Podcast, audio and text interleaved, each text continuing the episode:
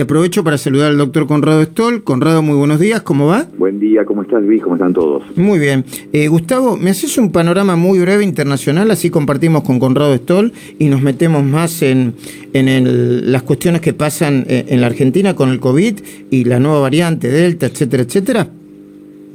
Bueno, estaba, buen día para el doctor, está haciendo un cálculo de cómo son los países ordenados, países que tengan más de dos millones de habitantes ordenados por la cantidad de muertos por millón que tuvieron en la última semana y ahí ves muy claramente cómo está todo concentrado en América del Sur. Los seis países primeros de la tabla son sudamericanos, Paraguay, Uruguay, Argentina, Colombia, Perú y Brasil. Recién en el séptimo lugar aparece Túnez, después Bolivia y Chile y en el décimo lugar Georgia. O sea, de los ocho primeros países en cantidad de muertos por millón en la última semana, ocho son de Sudamérica, los seis primeros son de Sudamérica, Argentina está tercero, Brasil está bajando un poquito, uno de los epicentros ahora está sexto. Muy bien. Conrado, empecemos con información de último momento con vacunas en el mundo.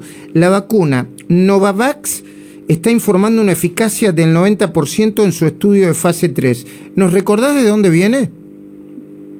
Es una gran noticia y Novavax se hizo eh, aquí en los Estados Unidos, en Baltimore. Es una tecnología distinta a todas. Tecnología de nanopartículas recombinante.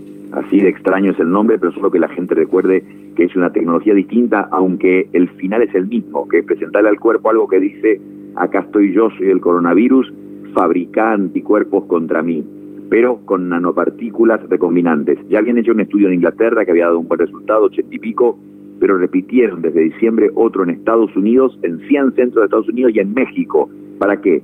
Para ver contra otras variantes qué pasaba. En 30.000 personas y les dio más de 90% de eficacia en prevenir la enfermedad y 100% para prevenir enfermedad grave y muerte como muchas otras de las vacunas. Bueno. Así que, ¿cuál es el mensaje de esto? ¿Decir algo raro, un nombre raro? No, es decir, ya tenemos que ponernos a comprar esta vacuna, que se va a empezar a fabricar 100 millones de unidades, a partir de un par de meses de hoy ya van a producir 100 millones por mes, eh, a partir de dos meses de hoy. Así que tendríamos que estar en la fila para comprar.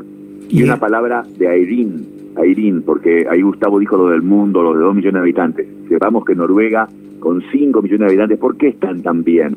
¿Por qué 700, 800 muertos en toda la pandemia? ¿Sabes por qué? un millón de test por millón de personas, Luis. Es, testearon muchísimo, porque ya viste que no vacunan, no vacunan tan rápidamente, 25% de la población vacunada, pero un millón de test por millón de personas. Reunión de emergencia de...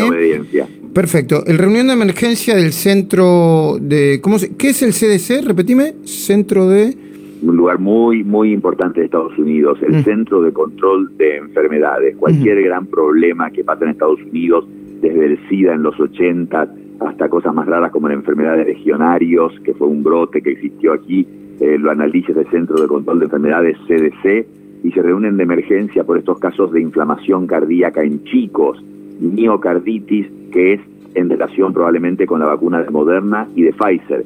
Ya los preocupó el asunto porque ya hay 230 chicos que tuvieron miocarditis y entre 12 y 24 años, o sea, no pasó en el hombre o la mujer de 40 o 50, sino en los chicos que empezaron a vacunarse antes de los 18 y algunos de un poquito más. Pues quieren ver si hay causalidad, aunque, conclusión, cuidado, es como lo de la trombosis y las vacunas.